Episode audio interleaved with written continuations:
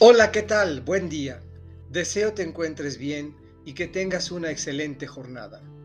Hoy, miércoles 19 de enero, escucharemos del evangelista Marcos el capítulo 3, en los versículos 1 a 6. Del Evangelio según San Marcos. En aquel tiempo, Jesús entró en la sinagoga, donde había un hombre que tenía tullida una mano. Los fariseos estaban espiando a Jesús para ver si curaba en sábado y poder acusarlo. Jesús le dijo al tullido, levántate y ponte allí, en medio.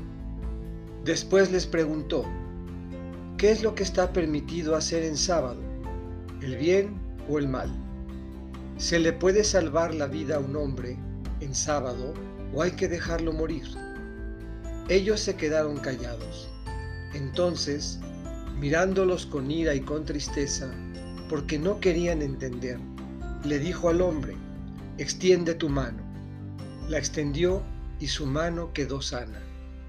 Entonces se salieron los fariseos y comenzaron a hacer planes con los del partido de Herodes para matar a Jesús. Esta es palabra del Señor. Meditemos. Ponte en medio. ¿En quién debemos poner la mirada?